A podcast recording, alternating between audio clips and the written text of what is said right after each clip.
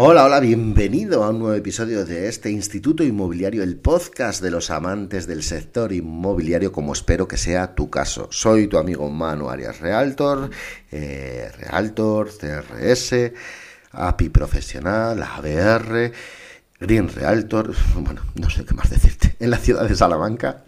Hoy te quiero hablar de un tema muy importante y es sobre mantener el foco de tu negocio inmobiliario y es que a veces nos dispersamos con oportunidades que realmente habría que analizar si nos generan negocio o no en nuestros negocios inmobiliarios.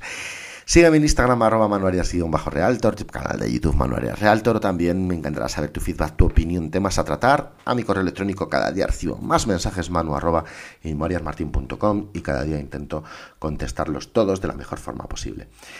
Eh, sin más, empezamos, arrancamos este episodio de Instituto Inmobiliario, como digo, poniendo el foco, poniendo el foco en lo realmente importante, que yo creo que es el foco, Estoy graciosito hoy, he comido lengua. Mantén el foco en tu negocio inmobiliario. Vamos a ello.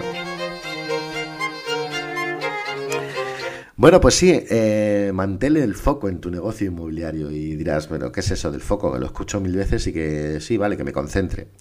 Hoy este episodio no va tanto de concentración, va tanto de análisis, va mucho más de análisis.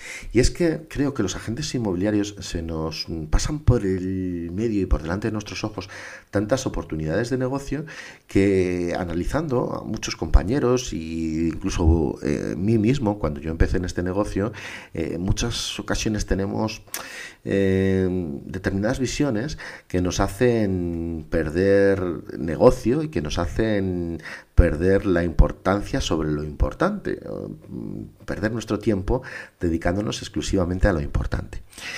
Y para ello, pues te voy a dar un consejo. Simplemente analiza en el último año cuál es esa actividad que a ti te ha dado el mayor número de resultados, te ha hecho ganar más dinero. Yo, si tengo que analizar mi negocio inmobiliario, te diría que la actividad que más dinero me hace ganar es, sin duda, eh, mantener un foco fijo en la buena detección de personas motivadas en vender su propiedad. O sea, mantener el foco en la captación de propiedades. Si yo capto propiedades buenas a un precio de mercado eh, y que después realizo mis acciones de marketing, por supuesto, pero si yo me centro en encontrar esos vendedores motivados, eh, mi negocio va mucho mejor que si me disperso con otras actividades. Y con esas otras actividades, por supuesto, no digo visitas de venta, no digo temas administrativos, eh, cosas que hay que hacer en mil ocasiones en el día a día, pero veo que a mucha gente se le cruzan oportunidades de negocio en la que si te paras a analizar eh, el rendimiento es mucho menor. Con esto voy. Por ejemplo, eh, comisionar por una empresa de reformas y que después eh, las personas vengan a ti para plantearte quejas en esa reforma. Eh, realmente qué productividad te da esas comisiones de esas empresas de reformas. Piénsalo bien. Si tú el tiempo que has empleado en intentar convencer a ese prospecto eh, para que haga la reforma con tal o cual empresa lo dedicas a buscar vendedores motivados, probablemente habrías multiplicado tus resultados. De lo mismo, eh, comisiones por seguros, empresas de seguros, pintores, albañiles, personas de cambios de suministros. Eh, compañías suministradoras. Vale, son servicios agregados que no está mal tenerlos ahí, recomendarlos al cliente, pero que no te desvíen ese foco, porque en muchas ocasiones vemos, eh, además todavía lo seguimos viendo, ¿no? Muchas inmobiliarias que parecen mercadillos, eh, seguros, inmobiliaria, abogados, em, reformas, certificados energéticos, arquitectos, interiorismo. ¿Realmente esos zocos inmobiliarios, los agentes allí pueden mantener el foco en lo realmente importante en un negocio inmobiliario?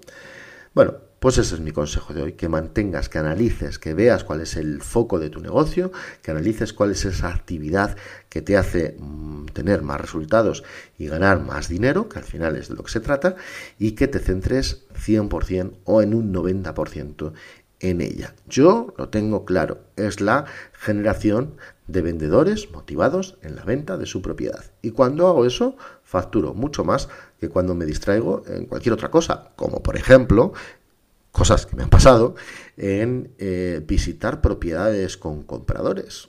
Mm, en muchas ocasiones eso ha hecho que perdiera mi foco sobre mi trabajo en el vendedor y en buscar esas propiedades, eh, esas propiedades que merecen la pena vender.